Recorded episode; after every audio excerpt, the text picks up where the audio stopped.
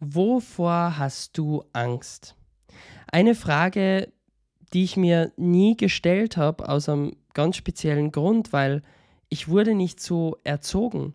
Und wahrscheinlich ganz viele oder du wahrscheinlich auch nicht, dass du dir Gedanken darüber machst, welche Ängste du hast, sondern du hast einfach Ängste und die versuchst du ja entweder runterzuschlucken oder bestmöglich halt einfach, ich würde jetzt mal sagen, zu versuchen, gu gu gut rüberzubringen, in ein gutes Licht zu rücken oder sie halt auszumerzen. Aber man macht sich keine Gedanken über seine Ängste und das ist ein wahnsinnig großer Fehler. Auch ich durfte in den letzten Jahren an Spiritualität und an Vertrauen und an Glauben dazu gewinnen, was wirklich möglich ist.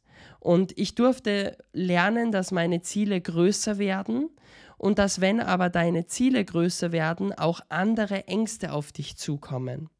Dass wenn du zum Beispiel kündigst, dass dann andere Ängste auf dir lasten, wie wenn du angestellt bist.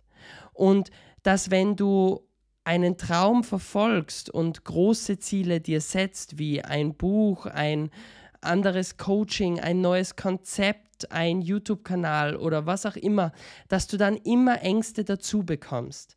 Also mit den meisten neuen Dingen, mit denen du startest, bekommst du auch neue Ängste. Und deshalb würde ich dir empfehlen, setz dich einmal hin, Mach dir Gedanken, welche Ängste du hast und versuch sie auszuarbeiten. Wir machen das ganz stark in unserem Inner Circle. Wir helfen dort Menschen, wie sie ihre Ängste einfach ausarbeiten und wie sie diese Ängste dann eliminieren.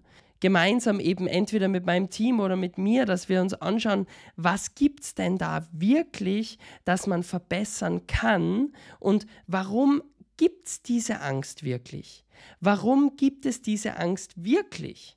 Ist die ein völliges Hirngespinst oder liegt die an alten Glaubenssätzen? Liegt die an Wünschen, die du dir gesetzt hast und die du nie erreicht hast? Oder bist du vielleicht auch mal auf die Fresse gefallen?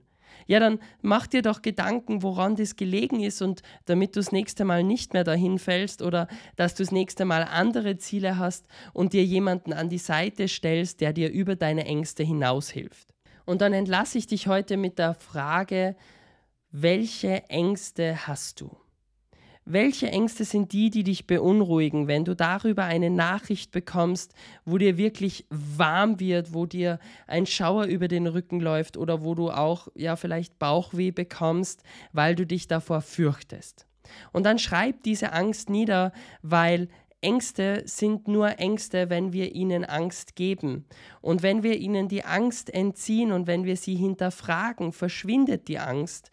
Und dann kannst du jede Angst bekämpfen, besiegen und dagegen gewinnen.